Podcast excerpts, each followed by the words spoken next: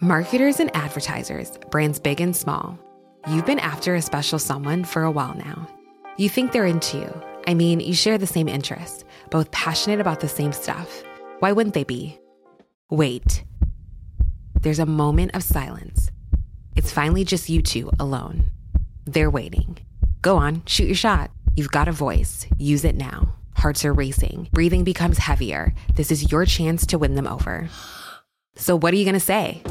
Get closer to your audience, make podcast ads with ACAST. Head to go.acast.com slash closer to get started. Bonjour à tous, vous êtes sur CNews, il est 14h.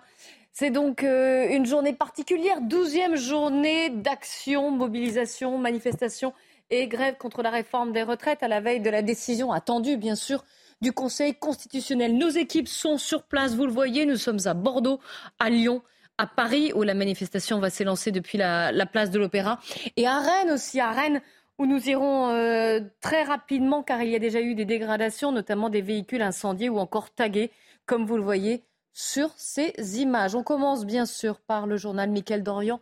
Bonjour. Bonjour Clélie, bonjour à tous. Vous le disiez, nouvelle journée de manifestation contre la réforme des retraites et les premières tensions déjà à Rennes où des manifestants cagoulés s'en sont pris en tête de cortège à des banques notamment. Ils ont ensuite mis le feu, vous le voyez hein, sur ces images, à une voiture garée sur un parking à Nantes. 6 à Rennes, pardon, 6500 manifestants sont dans les rues aujourd'hui selon la préfecture. À Paris à présent, après s'être réunis en Assemblée générale Gare de Lyon, plus de 400 grévistes ont envahi le siège du groupe de luxe LVMH dans le 8e arrondissement. Les précisions avec notre équipe sur place. Après l'Assemblée générale des syndicats cheminots à la gare de Lyon, qui s'est soldée par un vote unanime et une grève reconduite en fin de matinée, les syndicats ont décidé de prendre le métro en direction de Franklin Roosevelt. À la sortie du métro, une centaine de manifestants ont couru et ont fait irruption dans les locaux du siège de LVMH. Des fumigènes ont été allumés, créant un épais nuage de fumée. Des stickers ont également été placardés sur les murs, des stickers toujours hostiles au gouvernement. C'était une action prévue par les syndicats pour contester cette réforme des retraites, avant bien sûr l'avis du Conseil constitutionnel demain sur la validation ou non de la réforme. Une chose est sûre pour les manifestants et les syndicats, c'est que quelle que soit la décision du Conseil constitutionnel, à moins que celle-ci soit rejetée, les manifestations et les grèves vont se poursuivre. Paris où la manifestation se prépare, le cortège doit s'élancer d'une minute à l'autre hein, depuis euh, la place de l'Opéra en direction de celle de la Bastille. 4200 policiers ont été euh, mobilisés par la préfecture pour assurer la sécurité dans les rues de la capitale. Et l'inquiétude justement des riverains, après deux mois et demi de manifestation, inquiétude et aussi lassitude pour certains euh, Parisiens contraints à chaque nouvelle journée de mobilisation de rester chez eux. C'est le cas d'Hélène, habitante du quartier de la Bastille à Paris. Je vous propose de l'écouter. Euh, facilement. Euh, au moment où ça commence un tout petit peu à être difficile, euh, il y a des, des, des, des comment dirais-je poubelles qui, qui brûlent. Il y a, y a, on peut pas sortir parce qu'on risque de sentir des choses. On, on, risque quoi. J'ai toujours peur parce qu'ils ont fait brûler hein, une fois le kiosque qui était tout tout neuf, qui est en bas de chez moi. Ils l'ont fait brûler et il y avait des feux un peu partout. Et les pompiers ne peuvent pas arriver parce qu'il y a trop de monde. Donc ça me fait peur, ça. Euh, du côté du gouvernement maintenant, le gouvernement prône toujours le dialogue. Le porte-parole euh, du gouvernement, Olivier Véran, rappelle que le président est prêt à recevoir l'intersyndical. Écoutez-le. Nous serons allés au bout de ce qu'on appelle ce chemin démocratique et il restera ensuite à promulguer la loi. Nous cherchons évidemment l'apaisement, le dialogue. Cela a été montré puisque la Première ministre a reçu l'intersyndicale il y a quelques jours encore et le président de la République l'a annoncé lui-même a fait savoir qu'il était disposé, prêt à discuter avec les forces syndicales de notre pays pour parler euh, avec eux, pour dialoguer, pour échanger dans un, dans un climat apaisé de ce qui nous reste à accomplir pour réformer notre pays. Et selon une source proche euh, du président de la République, le chef de l'État pourrait s'exprimer la semaine, euh, la semaine prochaine, justement, juste après avoir reçu les syndicats. Alors, qu'en dit Laurent Berger, le secrétaire général de la CFDT Écoutez, il répondait aux questions des journalistes tout à l'heure.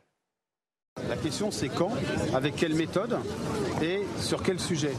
Sur le quand, il faut être très clair. Ça ne peut pas se faire sans un délai de décence. On ne va pas passer à autre chose. Il ne faut pas croire que les gens, les travailleurs et travailleuses qui se mobilisent et qui sont contre cette réforme depuis des mois vont passer comme ça à autre chose. Ça ne marche pas. C'est pas comme ça que se traitent euh, les, citoyens et les citoyennes et notamment le monde du travail. Donc quand il y aura un délai de décence, je le dis très clairement. la question après c'est quelle méthode? Si la méthode qui est employée, c'est une méthode qui consiste à dire voilà les sujets dont on veut parler, mais euh, dites ce que vous avez à dire, mais de toute façon on fera ce que le gouvernement aura décidé de faire, ça ne marche plus, ça ne marche pas. La preuve, on est dans une situation de crise aujourd'hui parce que ça n'a pas marché, parce que les organisations syndicales ont leur mot à dire sur les sujets qui sont sur la table quand ils concernent le monde du travail particulièrement. Et la question c'est ensuite sur quel sujet? Évidemment que le sujet de l'usure au travail, le sujet euh, des salaires, de la répartition de la richesse, le sujet des conditions de travail, de l'organisation de travail sont des sujets sur lesquels on ira discuter. Mais encore une fois, une fois qu'on aura répondu aux deux premières questions. Et voilà, c'est la fin de ce journal. Vous retrouvez tout de suite Clélie Mathias pour cette édition spéciale de La Parole aux Français. Merci beaucoup, euh, Mickaël. On se retrouve évidemment à 15h pour faire le point sur cette journée spéciale. Comme vous dites, le grand journal de l'après-midi sera euh, entièrement consacré à cette douzième journée de mobilisation. Et vous allez voir, nos équipes de CNews sont, sont mobilisées, sont sur le terrain dans différentes euh, villes de France, que ce soit à Bordeaux, à Lyon, à Paris ou encore à Rennes, où, et Mickaël vous l'a dit, il y a eu déjà quelques tensions, quelques dégradations, notamment des véhicules qui ont été tagués ou même euh, incendiés. Avec moi en plateau, Jean-Claude Dacier et Sandra Buisson du service police-justice de euh, CNews. Et puis, bien sûr, la parole. On vous donne la parole, que vous soyez euh, pour cette réforme de la retraite ou que vous soyez contre, évidemment, que vous soyez descendu dans la rue. Avec nous en ligne, pour l'instant, Gwen Bauer, qui est président des vitrines de Strasbourg. Bonjour, merci d'être avec nous. Et puis également euh, Boris Amorose, ingénieur Alstom et membre de la CGT, qui était de toutes les manifestations, notamment euh, ce matin à Valenciennes. On en reparle dans un instant. Mais juste avant, je voudrais faire un petit point avec, euh, avec vous, Sandra Busson. On a vu qu'il y avait déjà eu des véhicules incendiés, des dégradations, notamment à Rennes, où il y a eu 6500 manifestants aujourd'hui, selon la préfecture de police. Euh, un point, puisque là, le cortège va s'élancer à, à Paris d'un instant à l'autre, à partir de la place de l'Opéra, juste pour rejoindre la place de la Bastille. Euh, il y a même nombre de forces de l'ordre qui sont mobilisées aujourd'hui que la semaine dernière. Hein. Oui, au niveau national, 11 500 policiers, dont 4 200 euh, à Paris, pour 270 actions qui ont été déclarées. Les autorités s'attendent à ce que 400 à 600 000 personnes rejoignent les manifestations aujourd'hui au niveau national, donc 40 à 70 000 à Paris. Euh, les autorités qui, selon nos informations, prévoient une baisse de la mobilisation au titre de, de plusieurs points.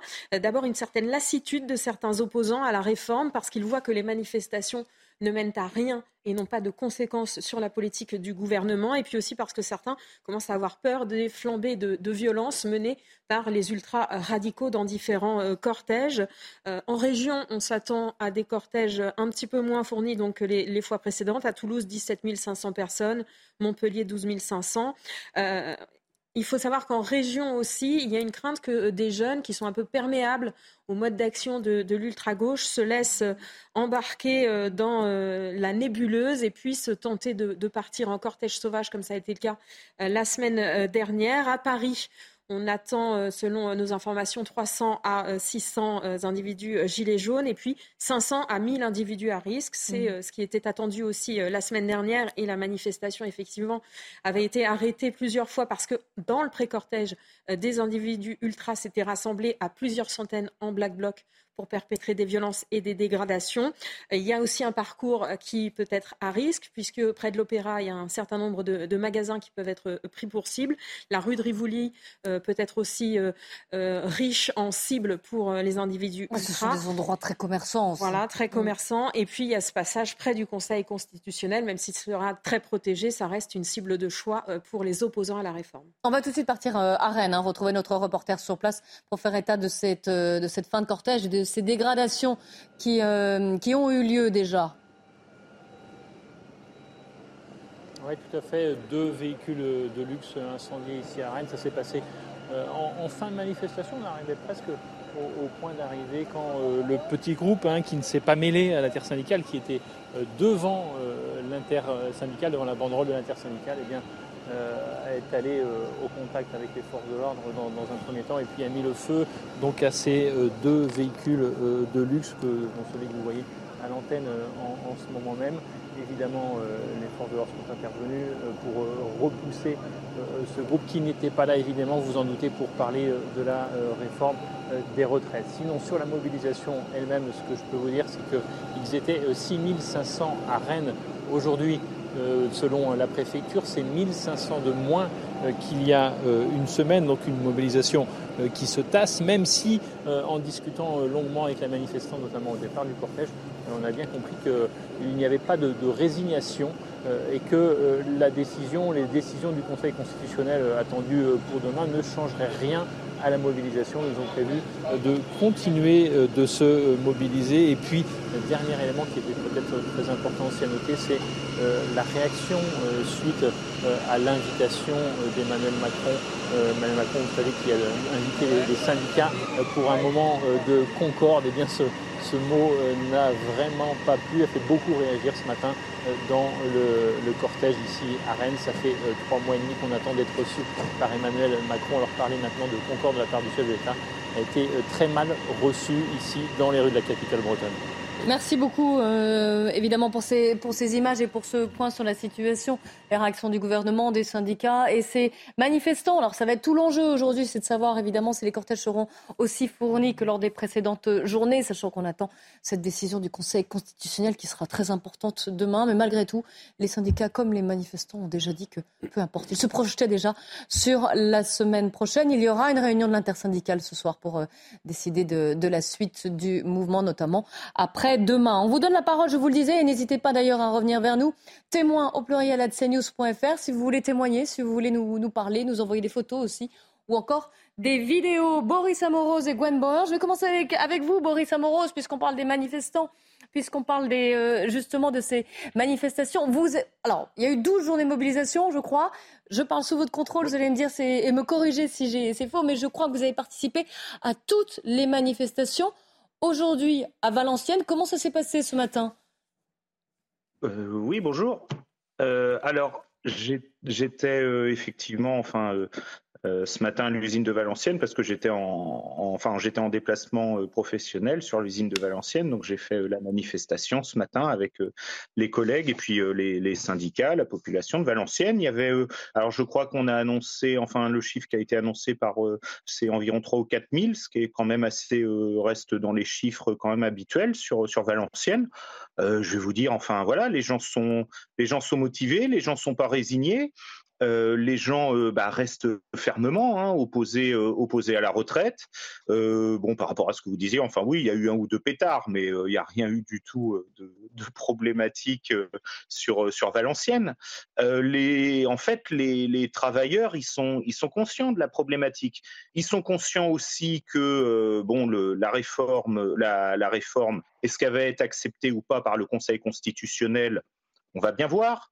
Si le Conseil constitutionnel met des choses dessus, euh, bah, tant mieux. J'ai envie de dire, c'est comme quand, euh, on va dire par exemple dans l'entreprise, quand euh, la direction, si elle fait une faute parce qu'il y a quelque chose qui est pas bien, qu'elle a présenté, qu'elle n'a pas présenté à temps, qu'elle n'a pas envoyé le bon recommandé, si on arrive à casser des décisions parce qu'ils ont fait des choses pas correctes, bah, ça nous aide. Après, c'est pas parce que derrière le Conseil constitutionnel dirait dirait est que la loi elle est, elle est ok juridiquement, que derrière elle reste légitime la loi. Hein. Ça et ça, ça a été très présent. Peu importe la décision finalement du, Conseil constitutionnel, vous serez dans la rue s'il y a une nouvelle journée de mobilisation la semaine prochaine? Bien sûr, euh, bien sûr, parce que une loi, enfin, ce qu'une loi fait, une autre loi peut le défaire. On va dire, il y a, il y a 100 ans, il n'y avait pas de loi sur les retraites. Euh, donc un jour, il y a eu une loi qui a été obtenue par, euh, par différents, par les, travailleurs, hein, euh, par les, différents moyens, qui a été obtenue démocratiquement. Et donc, bah, s'il y a une loi qui est là maintenant, qui revient en arrière, bah, on peut très bien obtenir toujours dans les mois à venir une loi qui remettra la retraite déjà dans la situation actuelle. Et surtout, nous, nous ce qu'on demande, c'est surtout de revenir vers une retraite à 60 ans pour carrière complète. Quoi. Alors, vous, par exemple, vous êtes ingénieur chez Alstom. À quel âge vous allez partir à la retraite? Sans la réforme, pour l'instant, là Bonne question. Nez, si j'ai bien, si j'ai bien compté, et je dois dire l'autre fois que j'étais avec vous, euh, j'avais fait une petite erreur. Alors si j'ai bien compté, 67 ans et effectivement, alors la retraite à taux plein. Mais en fait, dans la réforme, il reste toujours euh, un petit, des petits, il faut lire les astérisques et tout ça, reste en fait euh, quelque chose qui s'appelle le coefficient de proratisation, qui lui, contrairement à la cote, bah oui, voilà, mais c'est ça le problème, hmm. c'est qu'en fait c'est complexe et, et, les choses se jouent sur euh, pas grand chose. Et le coefficient de proratisation, autant la décote à 67 ans, elle est forcément annulée, mais le coefficient de proratisation, lui, à 67 ans, il n'est pas annulé. Donc, mettons que euh, si j'arrive à bien récupérer tous les trimestres que j'ai déjà fait et que j'en ai pas d'autres au chômage, euh, en trou ou quoi, à vue de nez, pour moi, ça serait du 67 ans et demi, au moins. Et 67 ans et demi, pour vous, c'est inimaginable bah, Enfin, euh, si, ça peut être imaginable, mais c'est dur, quoi. C'est dur, c'est compliqué. Euh, vous faites, un, travail pénible? Racontez-nous un peu votre quotidien. Non, non, non, bah euh, non, je suis ingénieur au bureau d'études, donc euh, ça, ça rentre pas du tout. j'ai aussi pas mal, j'ai aussi de la délégation syndicale. Euh, mais euh, je suis essentiellement euh, ingénieur au bureau d'études. Non, ça rentre pas du tout dans les dans les travaux, dans ce qu'on considère comme les travaux pénibles. D'ailleurs, enfin, faire des travaux pénibles jusqu'à 64, 67 ans, c'est compliqué. Des fois, on en a hein, qui doivent pousser parce qu'ils ont des carrières à trous. Je vois des gens d'atelier qui font du 2-8 ou quoi jusqu'à 65 parce qu'ils ont eu, ils ont pas eu tout leur trimestre, toutes leurs années pour différentes raisons personnelles, des travailleurs étrangers par exemple ou quoi. Et c'est dur quand on voit quelqu'un en atelier qui a 65 ans, c'est parce qu'il a des trous, c'est très très compliqué pour lui. Donc euh, déjà c'est ça. Et alors pour un ingénieur, enfin dans un sens ça peut ça peut être envisageable, mais euh, je veux dire, quel est, quel est l'intérêt? Il y a, euh, il y a d'autres. Il y a, bon, d'abord, personnellement, au bout d'un moment, on a d'autres activités à faire. On peut toujours, on peut toujours travailler si quelqu'un le veut. Mm. On peut travailler jusqu'à 70 ans. Je veux dire, si quelqu'un le veut vraiment, euh, l'employeur euh, ne peut forcer quelqu'un à prendre la retraite qu'à 70 ans. C'est vrai. Vous voyez ah ça. Si on veut continuer, on peut toujours. Ce qu'il y a, c'est qu'au bout d'un moment, on peut quand même, en ayant travaillé un certain nombre d'années, en ayant fait ce qu'on appelle une carrière complète, on peut légitimement, vu la richesse produite euh, et ainsi de suite, on peut légitimement espérer à passer à la retraite, à passer à la main, passer le travail aussi à des plus jeunes. Hein, il faut penser aussi aux transitions d'activité, à faire euh, du, par exemple du tutorat, des choses comme ça dans les entreprises. Enfin, au bout d'un moment, il faut bien passer la main, hein, parce que oui, ou évoluer, ou faire. Oui, oui, non, ça je le comprends. Euh, dites-moi, quand vous voyez par exemple euh, parce que là, nous sommes également en ligne avec le président des vitrines de Strasbourg et on, va en parler dans un instant. Mais quand vous voyez, par exemple, des, des, commerçants qui, eux aussi, travaillent parfois depuis très jeunes, qui ont économisé, qui ont leur commerce, qui euh, se battent aussi pour vivre, qui font face eux aussi à l'inflation et qui, eux aussi, ont leur retraite à la fin de, à la fin de leur carrière et c'est plus ou moins accepté. Mais quand vous voyez des dégradations, des vitrines qui sont cassées chaque semaine, lors de chaque manifestation, des tags qu'il faut ensuite nettoyer ou qu'il faut, voilà, des dégradations qu'il faut, euh, qu'il faut réparer, qu'il faut euh, indemniser. Qu'est-ce que vous leur dites à ces commerçants qui partagent aussi peut-être la galère du quotidien? Alors, je dis deux choses. Euh, d'abord, alors enfin, d'abord sur la première partie que vous avez dit, et c'est très juste, il faut aussi que les commerçants, les indépendants est une retraite. Et ça, c'est, moi, je vous dirais même, je suis, je suis de la, la, métallurgie, de la CGT métallurgie, et le projet de la sécurité sociale en 1945, c'était bien d'avoir une retraite universelle pour tout le monde. Voilà. Malheureusement, il y a certains régimes, comme par exemple les agriculteurs ou les artisans, les commerçants, qui n'ont pas voulu être dans le, le régime général et derrière, effectivement, ça fait qu'ils ont euh, pas forcément, euh, enfin, c'est compliqué derrière pour euh, pour les retraites des fois pour eux. Donc c'est aussi, je pense, et bon, ce qui a été fait avec le RSI, même si ça a été très mal fait, mais en fait, il faut travailler effectivement à intégrer, à intégrer à ce qu'ils aient une cotisation juste et proportionnée pour aller vers une retraite aussi intégrée dans le régime général et qu'ils aient des choses. Et ça, c'est important parce que je vous dis, même là, j'ai un boulanger en bas de chez moi il a dû reprendre, je sais plus, à 75 ans, là, sa boulangerie, ça va pas, ça va pas. Hein. Et c'est un métier qui est difficile, avec des horaires qui sont compliqués. Ah oui, boulanger à 75 ans, ça va pas. Et voilà. Après, et surtout d'autant plus les artisans et tout, enfin, faut pas croire, c'est très compliqué aussi pour eux. Euh, limite, enfin, ils sont bien, ils sont indépendants, enfin, ils sont bien, ils sont indépendants, mais dans un sens, parfois, ils se retrouvent quasiment euh, salariés, euh, bah, au final, pour le banquier, pour le propriétaire du fonds, enfin, pour le propriétaire du, bâtiment. Enfin, quand on voit les charges, le coût du capital, c'est ce qu'on appelle le coût du capital, qui est mis sur les artisans, les indépendants, c'est très compliqué, quoi. Quand on voit tout ce que coûtent les emprunts, le banquier. Oui, bien sûr, c'est aussi une vie. Oui, oui. mais alors, je, voudrais bien avoir une réponse juste sur les dégradations. Qu'est-ce que vous leur dites? Parce que le, temps file, Boris. Ah bah, ah mais moi, moi, ben moi ça m'a, ça m'attriste hein, quand je vois, euh, quand je vois. Alors, je vous dirais, et justement, je fais attention. Alors, et je, euh, comment dire, soyez rassurés, hein, je, je défends, euh, je défends pas du tout, du tout, hein, ce qui se fait ou quoi. entre guillemets, je suis rassuré c'est que je vois très très rarement des petites boutiques, des, boutiques indépendantes, des commerçants indépendants qui sont dégradés. Et quand j'en vois un, ça m'attriste. je comprends. On va lui poser la question juste avant. Merci. Boris, vous restez, vous restez en ligne avec nous, hein, et vous allez pouvoir lui répondre aussi. Euh, on va aller faire un petit détour par euh, Bordeaux avant de parler à Gwen Bauer. Pour là, le le, cortège est encore, enfin, les manifestants sont encore en train de défiler. On va retrouver notre reporter sur place pour faire un point sur la situation à Bordeaux. Alors effectivement, un cortège très calme et très long. Euh, vous pouvez peut-être le constater sur ces images. C'est pas évident de, de pouvoir trouver des, des, groupes de personnes soudées et nombreuses au même endroit. Vous voyez le cortège. Eh bien, il y a parfois des longs, longs, longs euh, moments pendant lesquels il y a beaucoup moins de monde. En revanche, euh, l'élongation du cortège est très longue. Je disais 2 km à 2 km et demi de longueur. Beaucoup de monde quand même, un petit peu moins que la semaine dernière, mais on s'attendait à vraiment beaucoup moins de participation avec la météo notamment, car il y a des, des averses très fortes euh, toutes les 15 à 20 minutes ici. Pour l'instant, pas de violence, quelques départs de feux de poubelle, mais euh, d'après euh, la police hein, qu'on a pu contacter tout à l'heure, eh bien, il pourrait y avoir des, des, violences au niveau de la place de la Victoire, car c'est là-bas qu'on prévu de se rassembler notamment un grand groupe de jeunes qui participent à cette manifestation un petit peu après, tout à l'heure, aux alentours de 16 heures.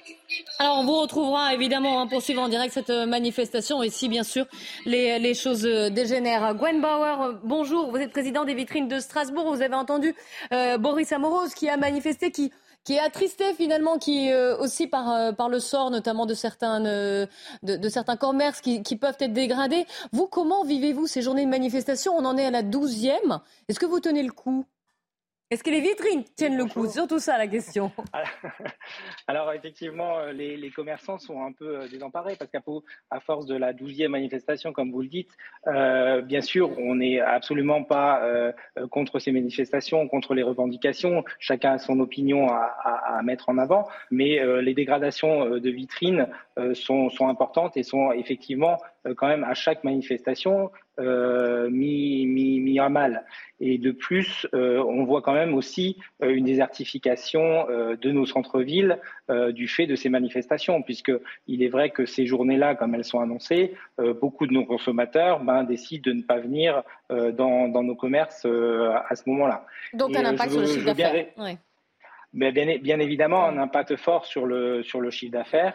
Euh, et euh, comme comme comme on l'a dit tout à l'heure aussi, euh, c'est effectivement les les petits commerçants euh, peut-être indépendants sont sont certains privilégiés, enfin euh, préservés, pardon, je voulais dire, euh, mais euh, les, grandes enseignes, ça, il faut rappeler quand même que certaines grandes enseignes qui sont touchées sont aussi sous forme de franchise, et donc une franchise reste quand même du commerce indépendant, même si il est sous le nom d'une grande enseigne. Donc c'est quand même un commerçant indépendant indirectement sous, sous franchise. Euh, qui, euh, qui est touché et euh, qui effectivement à des dégradations. Et les dégradations entraînent effectivement des coûts pour lui. Alors justement, est-ce que vous pouvez nous donner un ordre d'idée? Par exemple, une vitrine, on voit souvent ces vitrines qui sont, qui sont brisées avec des éclats. Combien ça coûte une, vitrine à, à réparer? J'ai pas de tarif comme ça à vous donner. Oh, une fourchette peut-être. C'est pour avoir un ordre d'idée, pour se rendre compte. alors, ça, dépend du type de verre, ça dépend, euh, voilà, parce qu'il y a des, vitrines justement anti-tag, des vitrines du, verre plus ou moins. Alors moi, je suis pas verrier, donc euh, je peux vous, dire qu'en fait, un brick glace, ça peut être à 1500, puis ça dépend aussi de la, de taille de la vitrine, la surface de la vitrine. Donc ça peut aller, ça peut aller jusqu'à 8000, 10 000 euros certaines, certaines tailles de, de vitrines. Mais après aussi, euh, alors bien sûr, il y a des assurances pour ça, mais à, un moment, l'assurance ne fait pas tout, puisque bien évidemment, quand on a des sinistres, on le sait tous, peu importe le domaine, euh, une fois qu'on l'a utilisé une fois, deux fois, ben, l'assurance derrière, ben, soit augmente les, les cotisations, soit euh, dénonce carrément les, les, contrats. Donc à un mmh. moment, c'est une double peine pour ces commerçants. Et après, derrière aussi, quand on a une vitrine cassée, il faut mettre bien évidemment des panneaux en, en, bois qui cache effectivement le commerce. Il faut dans certains cas, parce que c'est pas forcément que les vitrines, ça peut être aussi des portes vitrées qui sont abîmées. Ça veut dire que le commerce ne ferme plus, ce qui veut dire qu'on est obligé de faire appel à des sociétés euh, de, de, gardiennage ou des sociétés effectivement de vigile pour pouvoir garder. Tout ça, ça a un coût euh, au, niveau, au, niveau du commerce, bien évidemment. Oui, c'est autant de coûts supplémentaires. Une question pour vous, Jean-Claude Dacier. J'allais justement vous poser une question sur les assurances, cher monsieur. Vous avez partiellement répondu, mais qu'est-ce que, quand on est sur, un, comment dire, sur une zone exposée, boulevard Voltaire à Paris ou ailleurs à Bordeaux ou, à Nantes ou, à Strasbourg, est-ce qu'on a une idée, est-ce que vous avez une idée de ce que peut coûter euh, une assurance, euh, une assurance annuelle? Est-ce que euh, c'est praticable ou est-ce que c'est hors, de prix? Alors, moi, j'ai pas de notion aujourd'hui parce que tout dépend des, conditions que vous demandez à votre assurance. Alors, en moyenne, des assurances professionnelles, ça peut être entre 1500 et 2000 euros pour un commerce traditionnel de taille, euh, de taille 100, 100, 120 mètres carrés. Mais euh, après, tout dépend des spécificités euh, du, du, commerce, du nombre, euh, voilà, de, de, baies vitrées, de la surface des baies vitrées, euh, de ce qu'on demande à assurer, le matériel, etc. Donc, c'est très très vaste. Moi, je suis pas assureur, donc malheureusement, je vais pas pouvoir vous répondre précisément. Non, non, mais l'ordre de grandeur. mais mais, mais effectivement, après, mais la problématique, elle est, elle est pas, elle est pas de, voilà, du, du montant de l'assurance. Elle est surtout du fait que, euh, et ça, c'est dans toutes les assurances, euh, comme vous le savez, plus on a de sinistres à un moment, euh, malheureusement, plus eh la cotisation d'assurance augmente, ou, ou effectivement, même l'assurance peut dénoncer le contrat en fonction du, de, du sinistre et puis de l'ancienneté que vous avez. Donc, en fait, il y a vraiment des doubles peines à ce niveau-là. Oui, et puis on est à 12 journées de mobilisation, il faut quand même le rappeler, c'est un certain nombre, et, d'autant plus que dans certaines villes, alors à Paris, euh, par exemple, le cortège change de lieu, on passe de la rive droite à la rive gauche euh, une semaine sur deux environ, mais le parcours peut peut varier, mais dans, dans, certaines villes euh, plus petites, plus restreintes, ce sont souvent les mêmes parcours et les mêmes rues, donc les mêmes commerces qui peuvent être euh, qui peuvent être impactés. On a d'autres questions à vous poser, Gwen Bauer, si vous pouvez rester un petit peu avec nous. On se retrouve dans quelques instants. On fait une, une courte page de publicité et on se retrouve bien sûr pour cette pour vivre ensemble cette douzième journée de mobilisation contre la réforme des retraites.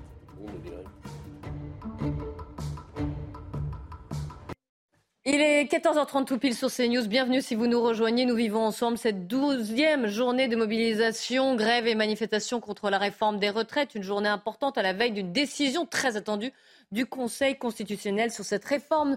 Nos équipes sont mobilisées. On vous fait vivre ces manifestations, ces cortèges, euh, que l'on soit à Bordeaux, à Lyon, à Paris. À Paris d'ailleurs où le cortège euh, s'élance euh, depuis la place de l'Opéra, direction la place de la Bastille. Nous serons sur place dans un instant. En plateau avec moi, Sandra Busson du service police-justice de CNews, Johan Usaï du, service politique de CNews. Bonjour à vous. Éric de Ritmaten nous a également rejoint du service économie parlera bien sûr de l'impact sur les, commerçants et sur les commerces de ces journées à répétition de manifestations. Et Jean-Claude Dacier, qui est toujours également euh, avec nous sur ce plateau. Et puis on vous donne la parole. D'ailleurs, n'hésitez pas à nous contacter témoins avec un S hein, au pluriel at cnews.fr. N'hésitez pas à nous écrire et nous sommes en ligne avec Gwen Bauer qui est le président des vitrines de Strasbourg et également avec Ariane Lombardi, euh, une manifestante depuis Marseille. Je vous salue. Bonjour à vous. Merci d'être euh, en direct avec, euh, avec nous. Avant de vous redonner la parole, on va partir, on va partir à Lyon, là où le comment se passe le cortège?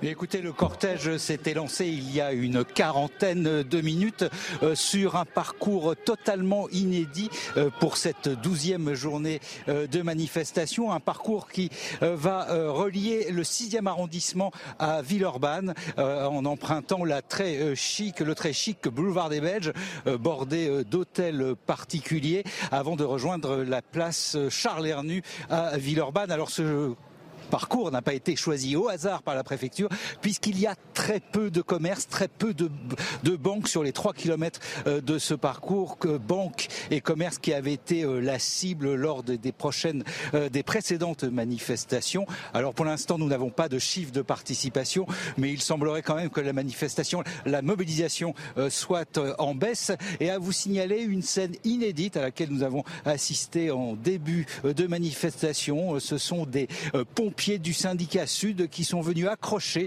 euh, des roses sur le bouclier euh, des CRS qui se trouvaient en début de cortège. Merci beaucoup de nous faire vivre cette manifestation. On vous retrouvera évidemment euh, tout au long du défilé. Gwen Bauer, président des vitrines de Strasbourg, on parlait avec vous juste avant une courte pause de, pub de l'impact, bien sûr, de ces journées de manifestation à répétition sur les commerces, parce que ça veut dire du chiffre d'affaires en moins. Forcément, les gens vont pas forcément dans les, dans les boutiques des jours de manifestation, puis parfois, bien sûr, aussi des dégradations que cela peut occasionner. Une question pour vous d'Éric de Ritmaten. Oui, parce qu'effectivement, la question, c'est euh, si ça continue, si encore vous avez des manifestations, des blocages, des casses, combien de temps vous pouvez tenir et qu'avez-vous envie de dire finalement au pouvoir public? Bah, C'est surtout de nous soutenir et nous aider dans le, dans, dans le principe de, euh, d'éviter effectivement euh, la casse, les débordements. Euh, voilà, aujourd'hui, c'est aussi notre outil de travail. les employés de commerce ont aussi des revendications sur les retraites, certainement. et souvent, cet outil de travail pour le petit commerçant, comme l'a rappelé tout à l'heure la personne que vous avez interrogée, c'est souvent aussi la vente du fonds de commerce permet effectivement de se faire son complément de retraite, puisque on sait que souvent dans les, voilà, les, les petits commerces indépendants, euh, quand ils n'ont pas forcément une grosse retraite non plus, et que c'est la vente de leurs fonds qui permet euh, aussi de faire un complément de retraite au moment euh, de leur prise de retraite. Donc moi, moi, ce que je, je dis, c'est que surtout, voilà, qu'il y ait des revendications, que, que les gens, voilà, fassent part de leur mécontentement. c'est aujourd'hui, ça ne doit pas être au détriment de, enfin, d'être pris en otage dans le commerce et surtout pas euh, de casser euh, les vitrines des commerçants. Et je, et je le rappelle aussi, euh, c'est vrai que ils se prennent aussi beaucoup aux grandes enseignes, mais je l'ai dit tout à l'heure et je le rappelle, on est partenaire de l'IREF. L'IREF nous soutient aussi dans le sens où beaucoup de, de commerces franchisés et en, en, partenariat sont des commerçants indépendants. Conseil départemental PCS 13, mais également conseil oui, je ne sais pas, il y a eu une, interférence et un son. Euh, je ne sais pas si de, votre côté ou de votre. Pardon, Gwen Bauer, du coup, ça vous a interrompu. Je disais qu'il y avait effectivement voilà, de, beaucoup de, de, grandes enseignes qui sont des franchisés euh, et qui, euh, qui sont du coup indirectement aussi du commerce indépendant parce que euh, un franchisé, c'est lui qui a, mis effectivement de l'argent pour acheter son fonds, qui a investi effectivement son emplacement, qui paye en plus indirectement un droit de, licence de marque sous forme de, de royalty. Donc voilà, il a, c'est pas parce que effectivement on est une grande enseigne qu'on est forcément euh, plus euh, l'acte euh, voilà, de, de, de, la casse. Donc moi, je pense qu'aujourd'hui, c'est juste de chacun doit respecter l'autre. Et je veux dire, nous, commerçants, on respecte les revendications de chacun. Respectez aussi, quand vous passez dans nos rues, respectez nos vitrines et, et notre commerce. Vous avez quand même l'impression que c'est ciblé. On, en parlait, vous, parliez des, euh, avec nos reporters, les parcours essayent d'éviter le maximum les endroits où il y a beaucoup de, banques. On a vu là tout à l'heure, euh, aux alentours de midi, le siège de LVMH à Paris a été brièvement euh, investi par, des, syndicats, des cheminots, des travailleurs de la santé, de l'éducation et d'autres secteurs qui sont, qui, voilà, qui ont investi le siège parisien de cette grande entreprise du luxe. Vous, vous avez vraiment l'impression que c'est ciblé ou que n'importe quel, euh, finalement, n'importe quel commerçant, parce qu'il est sur, sur le passage, il peut avoir sa vitrine brisée? Alors, je pense que n'importe quel commerçant peut avoir sa vitrine brisée. Néanmoins, euh, effectivement, euh, je ne vais pas vous le cacher, c'est vrai que c'est un peu ciblé. Après, comme je vous l'ai dit, euh, je peux vous donner d'autres enseignes qui sont, qui sont sous forme euh, voilà, de franchise et qui, qui restent de l'indépendant. Donc euh, c'est sûr que même à Strasbourg, euh, je peux, il, y a des, il y a un ou deux petits commerces qui ont été ciblés et des indépendants. Rien à voir avec, avec les grandes enseignes du luxe ou des banques. Mmh. donc il y a par exemple une, une société, un voyagiste euh, voilà, sans vous donner de nom, euh, qui a été ciblé on lui a cassé deux de ses vitrines. Euh, alors, est-ce que, c'est ciblé parce que c'est un voyagiste? Je ne sais pas. Mais il y a effectivement quand même pas que euh, des banques ou euh, des grandes enseignes qui sont ciblées. Il y a aussi, je pense que c'est vraiment sur le passage. Alors, je dis pas forcément que ce sont les gens qui revendiquent effectivement ces, ce,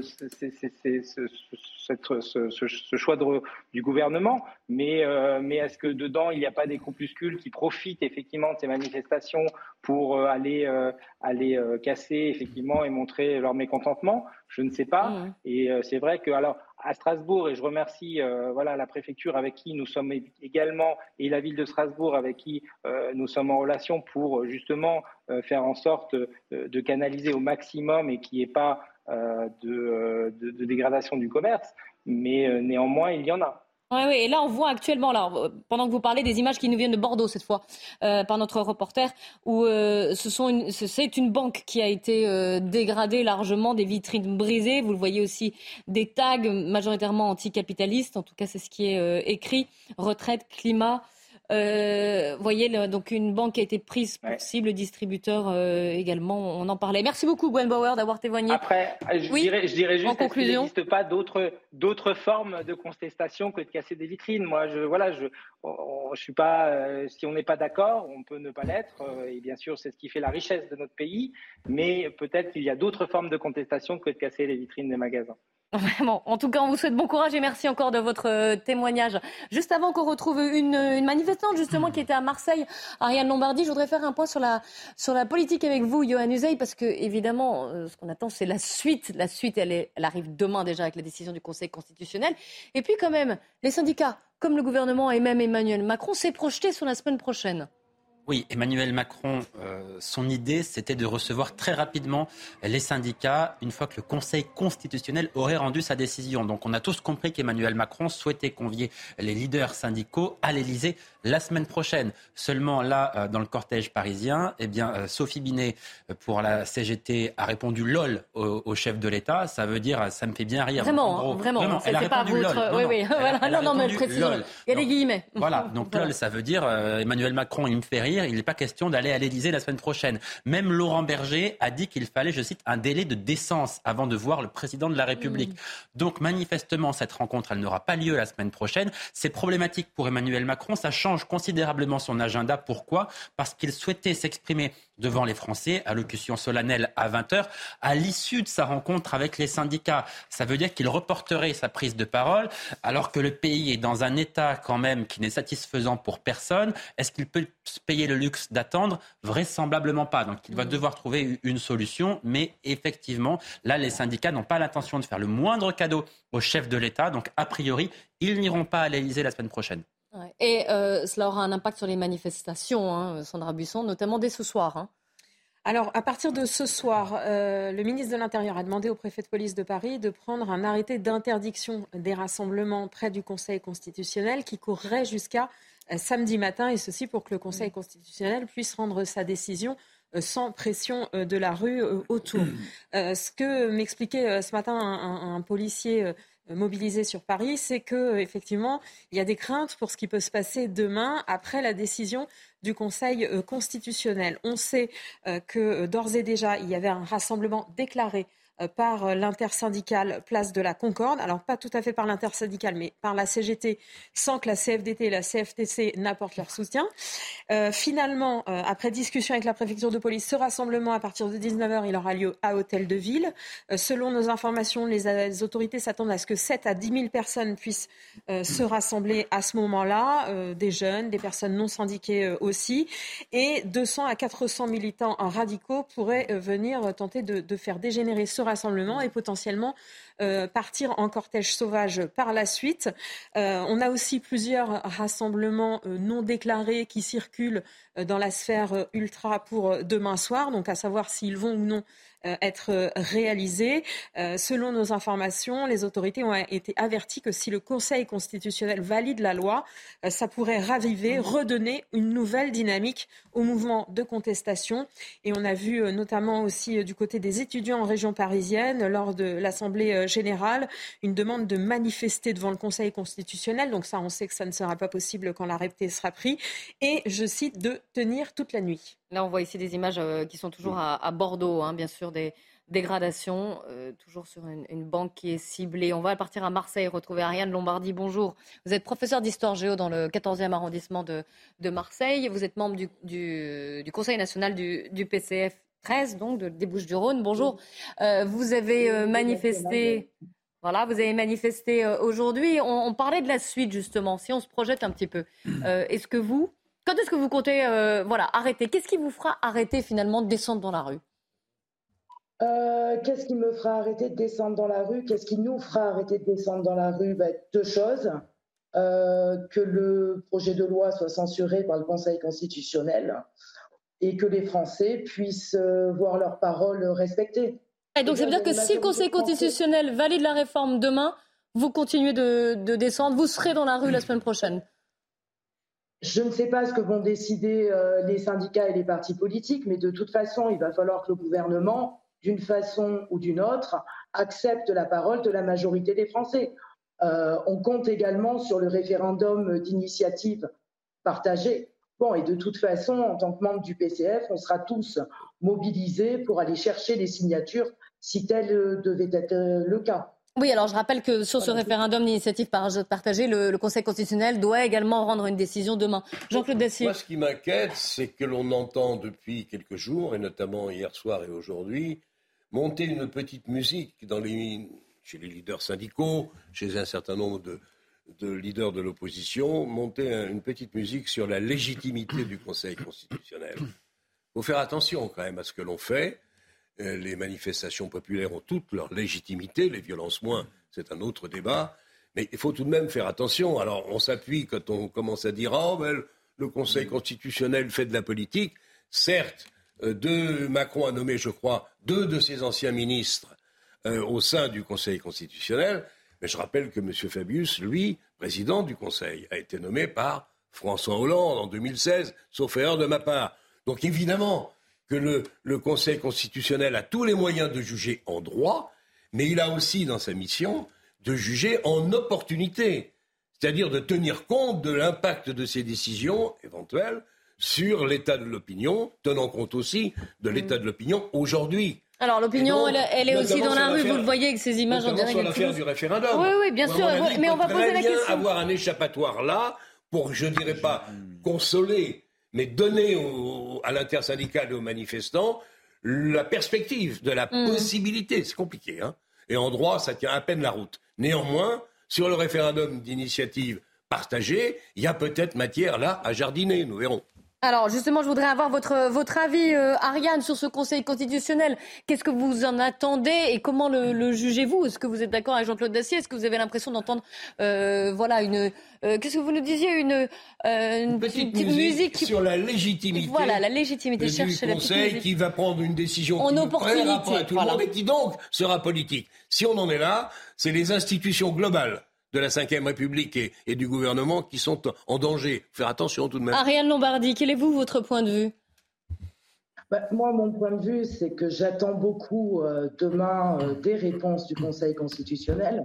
J'espère que les sages hein, seront sages et seront à l'écoute de la majorité des Français pour prendre une décision euh, qui permettra bah, de retirer la réforme, de retirer une réforme qui est injuste pour les travailleurs, pour les femmes, pour les mm. jeunes et qu'on arrivera justement à faire quelque chose de cohérent et de proposer une réforme des retraites qui, euh, qui corresponde à la réalité du pays et à ce que vivent les travailleurs au jour le jour. On ne peut pas demander euh, aux, on peut pas demander aux travailleurs de travailler jusqu'à 64 ans, d'accepter une réforme qui est totalement injuste et que l'on peut financer autrement. Il y a des pistes de financement. Et le gouvernement euh, Borne-Macron n'ont absolument pas voulu écouter les autres pistes. Alors, une question pour vous, Déric de Ritmaten. non, non, je voulais juste réagir sur ce que vous dites. Vous savez, madame, il y avait déjà la réforme euh, Touraine hein, qui prévoit une cotisation, 43 années de cotisation. C'était étalé dans le temps, c'était pas à partir de demain, bien sûr. Mais c'était malgré tout 43 ans pour ceux qui ont commencé à 21 ans. Ils étaient déjà dans euh, l'âge de départ à 64 ans. Alors, bien sûr, vous avez raison, il y a des, des, des tout un pan de la réforme qui a mal été présenté, mal préparé, ça c'est clair, tout le monde le dit. Euh, avec un côté injuste, notamment pour les, femmes, on en a beaucoup parlé. Et, vous avez, et ce que je retiens dans ce que vous dites, ce qui est intéressant, c'est que euh, vous n'êtes pas hostile à la réforme. Et c'est ça qui est important. Parce mais à une autre réforme, d'après ce que j'ai compris. une autre réforme. Voilà. cette réforme injuste. Oui, oui. Mais une autre réforme, vous ne seriez pas contre, en fait. Il y a un vrai désaccord sur l'âge de départ à la retraite faut pas non plus qu'on se raconte Alors, on va laisser parler Ariane Lombardi. De 64 ans, qui est la difficulté principale, me semble-t-il. De toute façon, bon, là, on a affaire à un gouvernement qui veut nous vendre une réforme ultra-libérale. Euh, cette réforme pouvait attendre. Je crois qu'actuellement, les Français ont d'autres problèmes.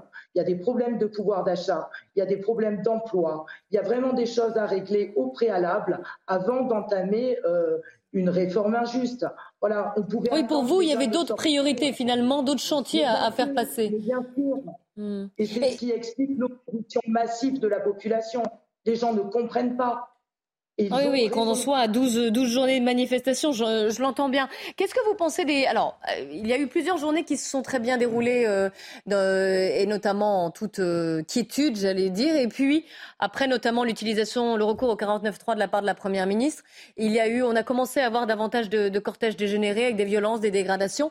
Est-ce que, qu'est-ce que, quand vous voyez ces images, qui peuvent aussi repousser des manifestants, certains manifestants à descendre dans la rue, ils ont peur de, certaines violences. Quand vous voyez ces dégradations de commerçants, on en a parlé hein, dans cette émission, qui eux aussi euh, doivent faire face justement à l'inflation, au coût de la vie, qui ont parfois économisé, qui ont parfois commencé à travailler euh, très jeunes. Qu'est-ce que, vous dites quand vous voyez ces violences et ces dégradations? Euh, moi, ce que je dis et ce que nous disons, c'est que ces violences ne sont absolument pas le fait ni des syndicats, ni des partis politiques. Nous, pour notre part, nous manifestons de façon pacifique euh, et nous ne sommes pas euh, ni caution ni responsables de ces manifestations qui dégénèrent. Bon, on peut réellement se poser des questions parce que euh, j'ai fait donc 12 manifestations sur Marseille, 12 mobilisations qui sont toutes pacifiques, qui se passent très bien. Et je ne comprends pas les images qu'on nous montre, même si bien évidemment je les. Ah bah il y a une réalité quand même.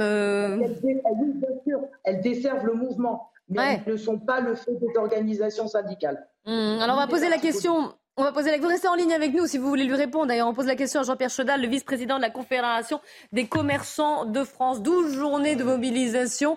Euh, quel est votre état d'esprit, monsieur Chedal Oui, alors bonjour à toutes et tous. Bon, déjà, moi, je voudrais revenir sur un point. Est-ce qu'on considère que les commerçants sont des gens qui travaillent? Parce que j'entends le mot travailleur, mais je pense que les commerçants travaillent. Vous voyez? Et les commerçants, non seulement ils travaillent, mais ils génèrent de l'emploi et ils demandent la liberté de travailler. Alors maintenant, pour donner des chiffres un peu plus précis, qui ne sont pas des impressions, qui sont des réalités, il faut savoir quand même que dans le secteur de la restauration, il y a un quart des établissements qui ont dû arrêter leur activité pour des manifestations non maîtrisées.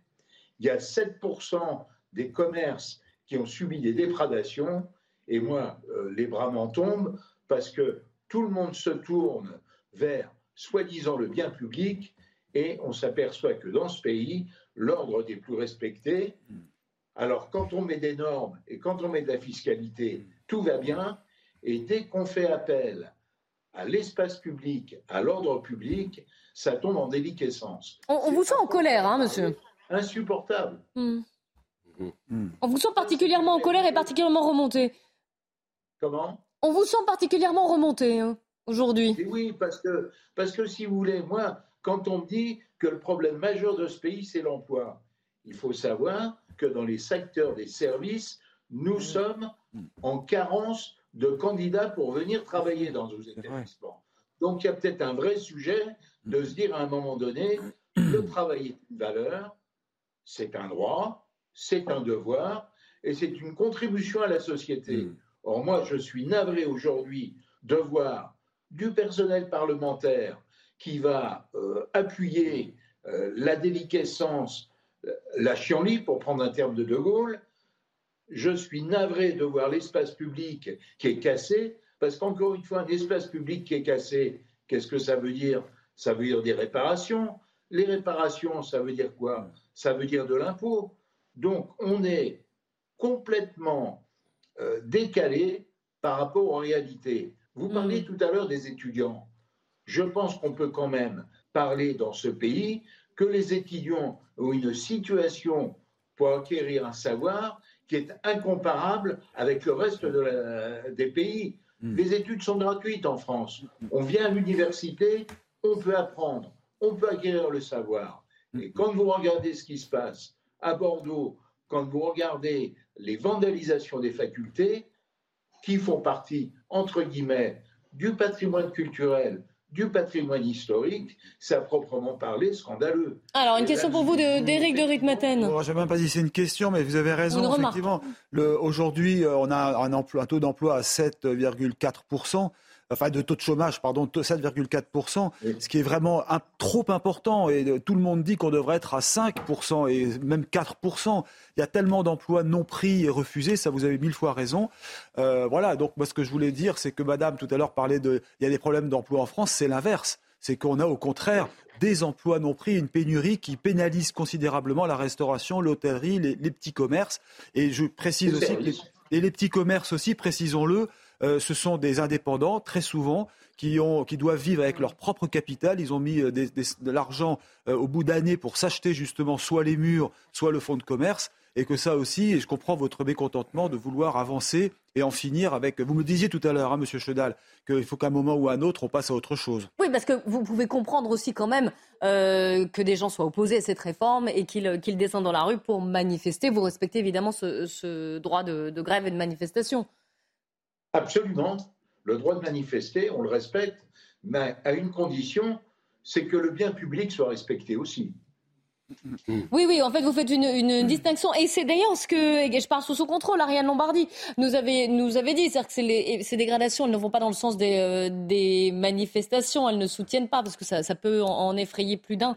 Et, euh, et que les, les syndicats, évidemment, ne sont pas favorables à ces, violences et dégradations. En tout cas, je vous remercie tous les deux, Ariane Lombardi et Jean-Pierre Chaudal, d'avoir témoigné sur notre antenne en cette douzième journée de mobilisation. On vous donne la parole. On le disait, que vous soyez dans les cortèges ou que vous soyez euh, mécontents pour les impacts de ces, manifestations. Douzième journée de mobilisation aujourd'hui. On attend bien sûr les chiffres de ces euh, manifestations avant une décision importante demain du Conseil constitutionnel. On continue d'en parler sur CNews dans un instant. C'est le grand journal de l'après-midi avec Mickaël Dorian. Et vous voyez ici une, image de la place de l'Opéra à Paris en direct, euh, place de l'Opéra. Vous voyez les mani- manifestants puisque le cortège s'était lancé un peu après 14 heures, direction la place de la Bastille. Et nos équipes sont sur place pour CNews. On nettoie juste un petit peu la caméra parce qu'il pleut parfois. À tout de suite. Il est 15h, bonjour à tous, soyez les bienvenus si vous nous rejoignez sur CNews, édition spéciale aujourd'hui, 12e journée de mobilisation contre la réforme des retraites, avant une décision très attendue du Conseil constitutionnel qui surviendra demain. Nos équipes euh, sont mobilisées à Paris ou en région. Vous voyez ici les images des cortèges à Bordeaux, à Lyon, à Paris, bien sûr. Euh, quelques dégradations il y a eu déjà. On a vu notamment euh, à Rennes des véhicules incendiés ou encore à Bordeaux des banques qui ont été pris pour cible avec des euh, vitrines brisées ou taguées. On va faire le point ensemble lors de ce grand journal de l'après-midi. Ah, et on commence donc, Michael. Avec évidemment ces toutes premières tensions à Rennes où des manifestants cagoulés ont fait éruption tout à l'heure en tête de cortège. Ils ont notamment, vous le voyez sur ces images, un millefeuille, une voiture garée euh, sur un parking. Les précisions avec nos envoyés spéciaux à Rennes.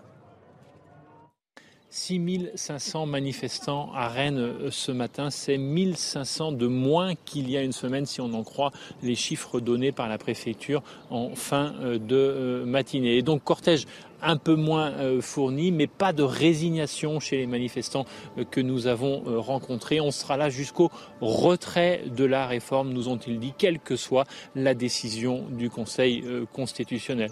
À noter des dégradations commises à l'avant du cortège de l'intersyndicale. Il y avait un groupe qui n'était pas là, évidemment, pour parler de cette réforme des retraites, mais pour casser dans le centre-ville. On a vu des barricades qui ont été incendiées et puis surtout deux véhicules de luxe qui ont aussi été la proie des flammes. Tout est rentré dans l'ordre en début d'après-midi avec une intervention massive des forces de l'ordre.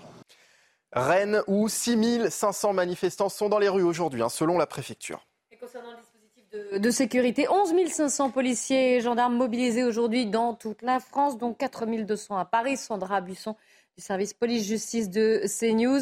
Sandra, l'effectif de police aujourd'hui, sensiblement le même que la semaine dernière. Et même tout à fait le même que la semaine dernière, vous l'avez dit, pour 400 euh, à 600 000 personnes attendues dans les mobilisations sur le territoire national, donc 40 à 70 000 à Paris. Les autorités qui, selon nos informations, euh, s'attendent à une baisse de la mobilisation, euh, due euh, d'abord à une certaine lassitude de certains opposants à la réforme, parce qu'ils voient que les manifestations n'ont pas d'impact sur les décisions politiques, et puis parce que certains commencent à avoir peur des flambées de violence de la part des ultras dans les cortèges. À Paris, 500 à 1000 individus à risque pourraient euh, tenter de venir faire dégénérer euh, le cortège parti à 14h de la place euh, de l'Opéra. Et on signalera que un peu plus tôt dans la journée, des actions avaient déjà eu lieu. D'abord devant le Conseil constitutionnel, action de, blocage. Ensuite, des manifestants qui ont investi le siège de LVMH et qui sont ensuite partis en cortège sauvage sur les Champs-Élysées. Défilé des cheminots également, gare de Lyon et dans le métro. Et puis un cortège sauvage également de lycéens. Merci beaucoup Sandra Buisson. Et à Paris, après s'être réunie en Assemblée Générale Gare de Lyon, vous le disiez Sandra, plus de 400 grévistes ont envahi le siège du groupe de luxe LVMH. Vous le voyez sur ces images dans le 8e arrondissement de la capitale avant de rejoindre la place de l'Opéra où a débuté la manifestation parisienne. Notre équipe les a suivis. Après l'Assemblée générale des syndicats cheminots à la gare de Lyon, qui s'est soldée par un vote unanime et une grève reconduite en fin de matinée, les syndicats ont décidé de prendre le métro en direction de Franklin Roosevelt. À la sortie du métro, une centaine de manifestants ont couru et ont fait irruption dans les locaux du siège de LVMH. Des fumigènes ont été allumés, créant un épais nuage de fumée.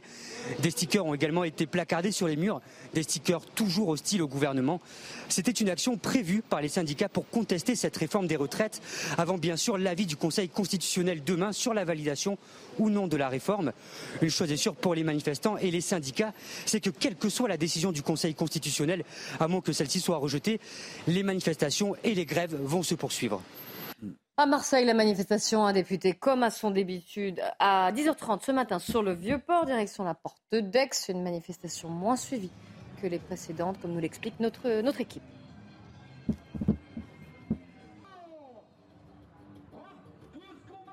Ils étaient 130 000 manifestants selon l'intersyndicale, 6 500 selon la police, moins nombreux que lors des précédentes mobilisations.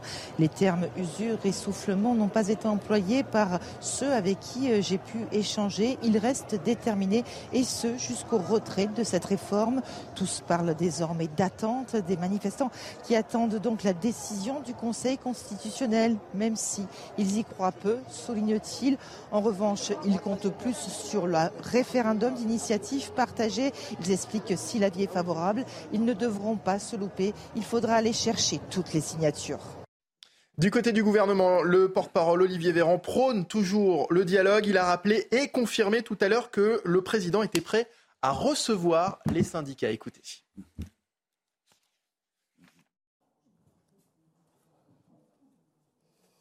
Mesdames, nous serons allés au bout de ce qu'on appelle ce chemin démocratique il restera ensuite à promulguer la loi. Nous cherchons évidemment l'apaisement, le dialogue. Cela a été montré puisque la Première ministre a reçu l'intersyndicale il y a quelques jours encore et le président de la République l'a annoncé lui-même, a fait savoir qu'il était disposé, prêt à discuter avec les forces syndicales de notre pays pour parler euh, avec eux, pour dialoguer, pour échanger dans un, dans un climat apaisé de ce qui nous reste à accomplir pour réformer notre pays. Selon une source proche du président, le chef de l'État pourrait s'exprimer la semaine prochaine après avoir reçu justement l'intersyndicale. Si cette rencontre a lieu, écoutez ce qu'en dit Laurent Berger, le secrétaire général de la CFDT, tout à l'heure dans le cortège. La question c'est quand, avec quelle méthode et sur quel sujet. Sur le quand, il faut être très clair. Ça ne peut pas se faire sans un délai de décence. On ne va pas passer à autre chose. Il ne faut pas croire que les gens, les travailleurs et travailleuses qui se mobilisent et qui sont contre cette réforme depuis des mois vont passer comme ça à autre chose. Ça ne marche pas. C'est pas comme ça que se traitent euh, les, citoyens et les citoyennes et notamment le monde du travail. Donc quand il y aura un délai de décence, je le dis très clairement. la question après c'est quelle méthode? Si la méthode qui est employée, c'est une méthode qui consiste c'est à dire voilà les sujets dont on veut parler, mais euh, dites ce que vous avez à dire, mais de toute façon on fera ce que le gouvernement aura décidé de faire. Ça ne marche plus, ça ne marche pas. La preuve, on est dans une situation de crise aujourd'hui parce que ça n'a pas marché, parce que les organisations syndicales ont leur mot à dire sur les sujets qui sont sur la table quand ils concernent le monde du travail particulièrement. Et la question c'est ensuite sur quel sujet? Évidemment que le sujet de l'usure au travail, le sujet euh, des salaires, de la répartition de la richesse, le sujet des conditions de travail, des, de l'organisation de travail, sont des sujets sur lesquels on ira discuter. Mais encore une fois, une fois qu'on aura répondu aux deux premières questions.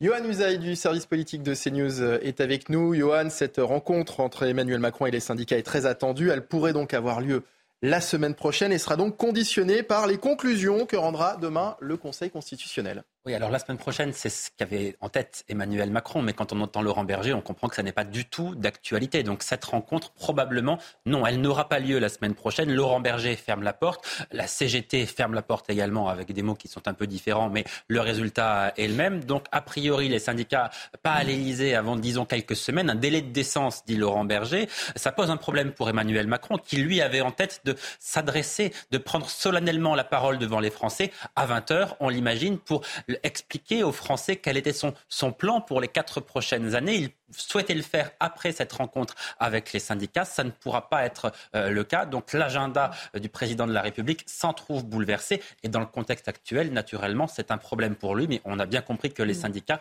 n'avaient pas du tout l'intention de lui faire le moindre cadeau. une rencontre prévue pas pour tout de suite, hein, visiblement, Johan, mais si elle a lieu, euh, peut-elle peut laisser entrevoir une sortie de crise?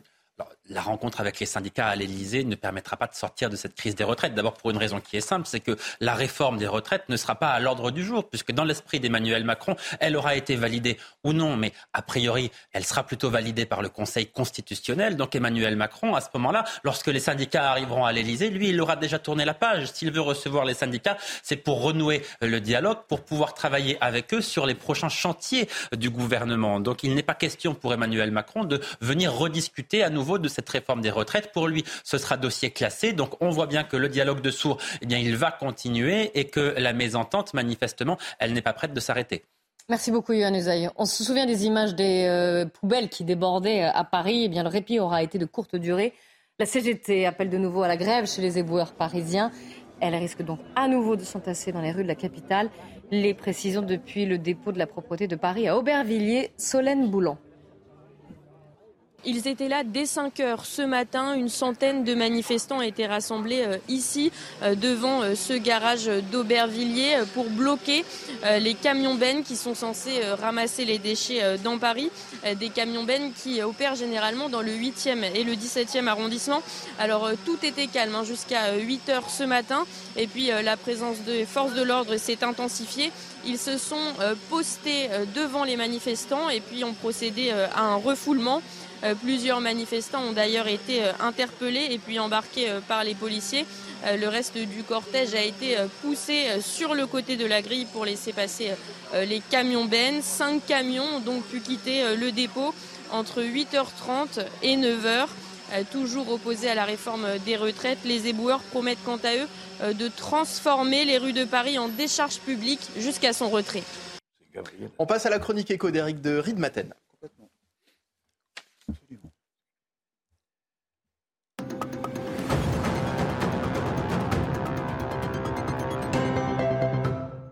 Eric, la lassitude s'installe hein, chez les grévistes. On le voit, la grève est, beaucoup moins euh, suivie euh, aujourd'hui. Lassitude aussi chez les commerçants qui n'en peuvent plus de ce mouvement.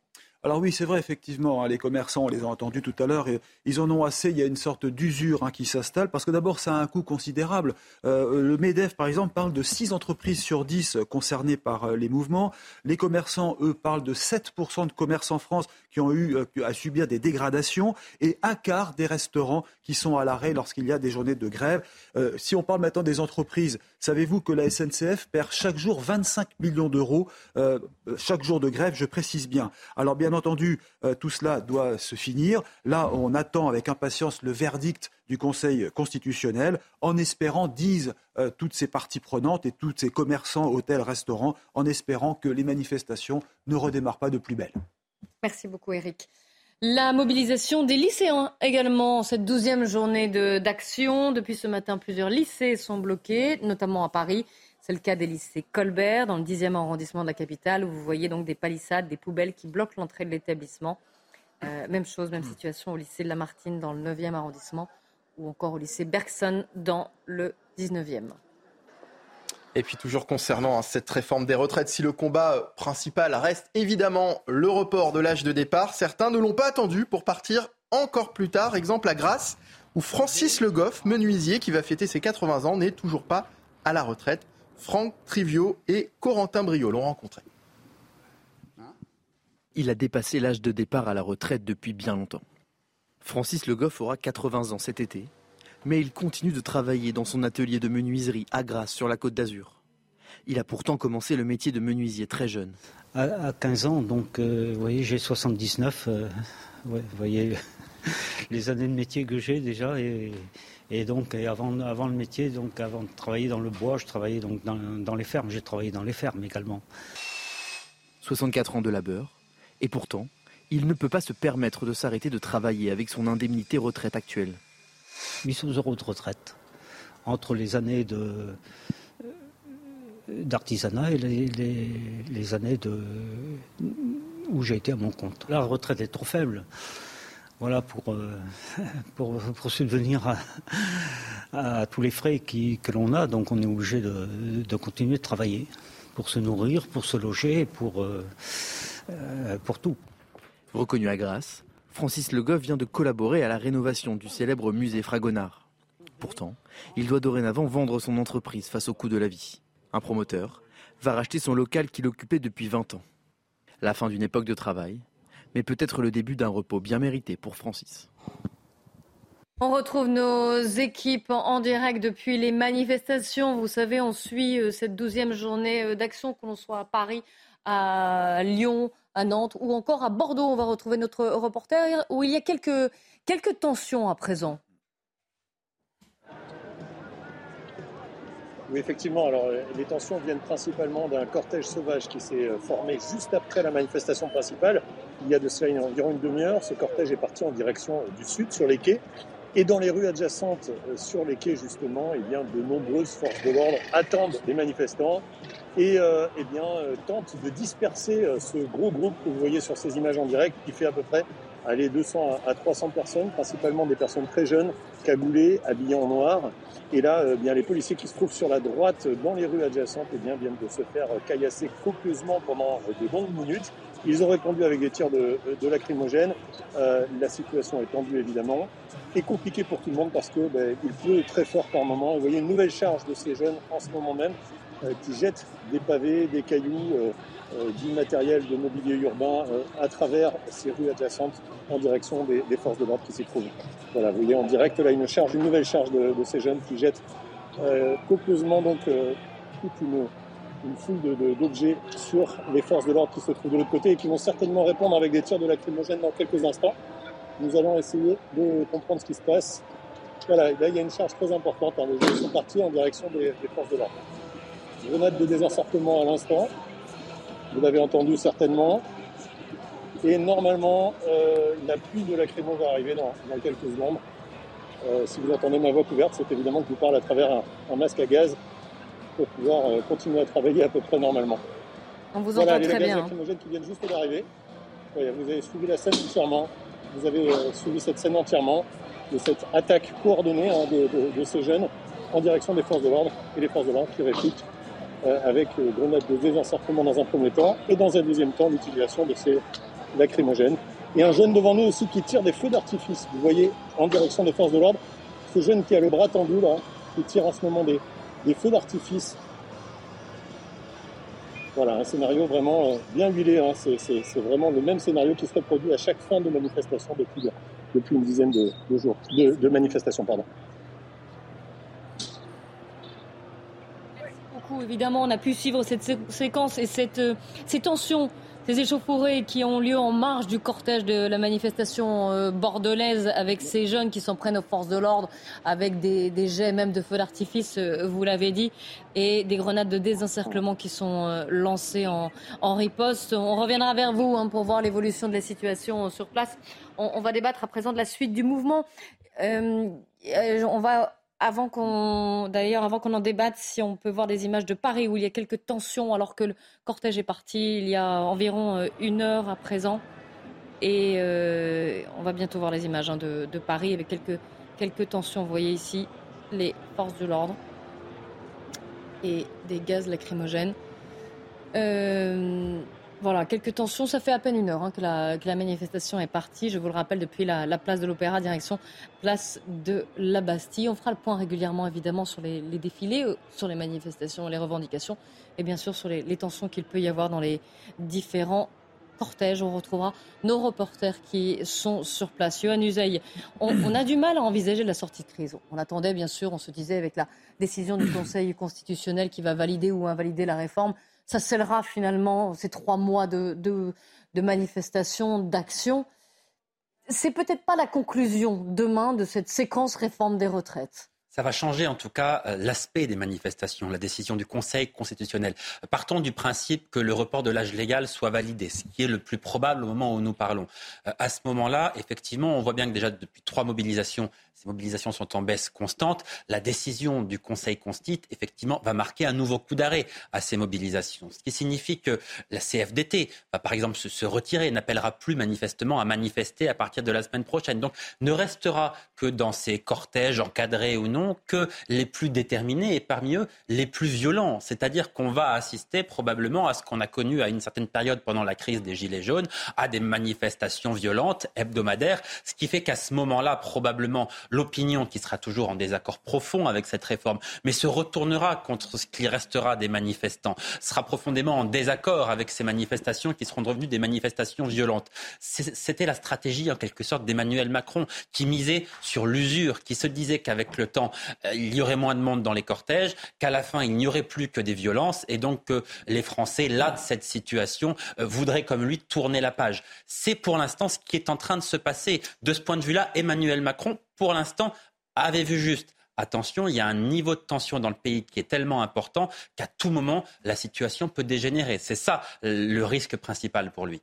En tout cas, il y a toujours du monde dans la rue, malgré tout, hein, quand même. Elles sont en baisse. Naturellement, hein. mais de moins en mais- moins. Mais Et- voilà. et c'est ça qu'on un regarde à l'Élysée, évidemment. Il y a un pourcentage qu'on oublie régulièrement, mais qui est que de 65 ou 70% des Français interrogés depuis le début des, des- des manifestations pensaient que de toute façon, cette réforme, il fallait la faire et qu'elle allait s'imposer. Alors, évidemment, la majorité des Français sont quand même opposés à cette réforme. mais ils en sont- même temps, ils, se disaient résignés en disant de toute façon, elle passera. Les, les- les Français sont pas ni sourds ni aveugles. Ils voient ce qui se passe partout en Europe. Moi, je veux bien qu'on soit. On est déjà le pays qui travaille le moins, quand même. Moi, je veux bien qu'on continue sur cette voie. On verra donc le, le montant des retraites qui seront distribuées aux Français de moins en moins important dans les années qui viennent. En 2050, si rien ne se passe et s'il n'y a pas de politique nataliste dans ce pays, en 2050, il y aura davantage de retraités que d'actifs. Vous vous poserez la question de savoir comment on va payer les retraites de ce nombre considérable de retraités. Donc à l'évidence, évidemment que cette réforme, ça fait plaisir à personne. C'est normal, c'est parfaitement compréhensible. Euh, mais je crois que comme partout en Europe, et dans la plupart des pays du monde d'ailleurs, pays développés, pays occidentaux, il va falloir accepter de travailler davantage. Maintenant, quand vous avez une durée de vie, là encore, les, chiffres sont têtus. Moi, je veux bien des postures idéologiques, je veux bien que euh, les idées euh, prévalent. Mais quand vous avez la vérité et les réalités en face de vous, la durée de vie des femmes aujourd'hui, c'est 86 ans. Ça veut dire qu'elles seront 20 ans, pour la moyenne évidemment, à la retraite. Il faut payer, c'est normal. Il faut s'organiser pour payer. Les hommes, c'est 80 ans. 15 ans à la retraite. Il va encore aussi, là, Après, falloir vous les savez payer. qu'au-delà Donc, même de la on- contestation on sur la retraite, il y a une contestation On sur ce pas mode et on laisse aller. Moi, je veux bien. On verra bien comment ça se terminera. Oui, Yohann Usaï. Le constat, tout le monde le partage. Eh non, eh non, hélas, Si, non, si. je t'assure que non. Ah, Si, c'est le type de constat réforme que vous venez de faire, tout le monde le partage. Laurent, Laurent Berger ne dit pas autre chose. Il dit il faut trouver des financements. Mm. La CGT, quelque part, est d'accord. Mais qu'est- qu'est-ce qu'ils disent pourquoi, pour- Mais si, pourquoi est-ce qu'ils vont envahir le siège d'LVMH aujourd'hui? Ils disent parce qu'il y a d'autres moyens de financement. Allons taxer Ah ben oui, ça on Euh, peut. voilà. On peut effectivement demander Eh oui. à Bernard Arnault de donner de l'argent. Non, non, mais c'est pas sérieux. Mais c'est le moyen. d'autres pistes ou d'autres réformes. c'est le Ah moyen de oui, bien financement qui est contesté. Le fait de dire qu'il faille plus d'argent pour les retraites, tout le monde est d'accord. C'est comment est-ce qu'on finance ça? C'est là-dessus qu'il y a un désaccord qui est profond. Il y a eu, il y a eu, quand on a vu les chiffres du corps, honnêtement, il y a eu débat. Beaucoup accusaient le corps d'avoir. Là, aujourd'hui, on commence à se dire que le corps a raconté des histoires en donnant un petit peu à tout le monde pour se, pour s'en sortir sans dégâts. Mais le financement des retraites, il va faire appel à tellement de milliards que c'est pas. Moi, je veux bien qu'on aille taxer Bernard Arnault et quelques autres. C'est une solution qui n'est pas, rais- qui n'est pas raisonnable. Ça n'a aucun sens. De- Alors, vous de- pouvez de taxer réformes, les, retraités. Vous pouvez augmenter- envisageables. Franchement. Non, Alors, on se raconte des Là- histoires. Là où Jean-Claude a raison, c'est que de toute façon, il y a besoin d'argent. Bah, vous avez raison de parler du corps, parce que le corps a été critiqué. Et l'Institut Donc le des- Conseil À d'orientation des retraites. le hein. Conseil d'orientation des retraites et l'Institut des politiques publiques qui comprend un certain nombre d'économistes, hein, euh, euh, même de, de membres du patronat, de membres de syndicats. Il ne faut pas l'oublier, l'Institut des politiques publiques a épluché le rapport du corps. Et ils ont dit ceci, d'ailleurs c'est très intéressant, si vous avez le journal L'Opinion, ils font la synthèse. Dépenses par an 1,8% en progression. On va avoir un déficit pendant 20 ans. C'est pas compliqué si on ne fait rien. Donc il y a vraiment besoin. Et d'ailleurs, la meilleure chose était de dire aux Français, euh, on a besoin de faire rentrer plus d'argent parce qu'on en sort trop pour les retraites. Et il y a un moment où ça va se tarir. Et donc, à terme, automatiquement, vous aurez une baisse Pardon. des pensions. Oui. Pa- Pardon, mais, mais ce débat, c'est le débat d'il y a six mois. Oui, ce débat n'est plus du tout d'actualité parce que d'abord, il est complètement inaudible. Vous pouvez expliquer tout ce que vous voulez. Les Français n'entendent plus ça. Ils ne veulent pas travailler deux ans de plus. Ils ont tranché. Ça n'est pas qu'ils n'ont pas, compris cette réforme. Cette réforme, le projet du gouvernement, contrairement à ce qui est dit, il est compris par tout le monde. Ça n'est pas la peine de le réexpliquer. Les Français n'en veulent pas. Ils comprennent, de l'âge, de- de ils 64 comprennent ans, qui est moins parce que justement les leaders pardon. politiques et les leaders syndicaux leur racontent des cracks. Mais C'est non, ça le les, problème les de fond. Français ne veulent pas travailler deux ans de plus. Point. Donc les seuls en Europe, on ne veut pas travailler. Mais les Français ont décidé, pardon. Mais non, mais, si, bah, qu'est-ce que vous l'intérêt l'opinion- l'intérêt général, l'intérêt général, pardon, ça s'appelle Jean-Claude, pardon, général. on ne peut pas décider à la place des Français. Les Français C'est disent pas les non. Français. Mais si, tous les sondages sont unanimes depuis des mois et des mois. Les Français ne veulent pas de cette réforme. Oui, le gouvernement, Mais- le gouvernement, largement. hein. le gouvernement s'y le gouvernement aurait peut-être pu les convaincre, il aurait peut-être pu trouver une, une autre, une autre méthode, un autre moyen de financement. Alors qu'ici soit mal pris, Allez, on je retourne suis dans les cortèges. C'est la responsabilité Ah. du gouvernement, pardon. C'est la responsabilité du gouvernement qui est responsable de cette situation. Oui, Et de la communication, effectivement, qui a été utilisée pour expliquer, Absolument. expliciter. Calamiteuse. Non, non. Le président en tête, calamiteuse. S'il vous plaît, Je Jean-Claude, je suis vous donne la parole juste après, mais il faut qu'on aille dans les cortèges, justement, Les voir les, manifestants. On va retrouver notre, notre reporter entre, euh, qui est dans le cortège parisien.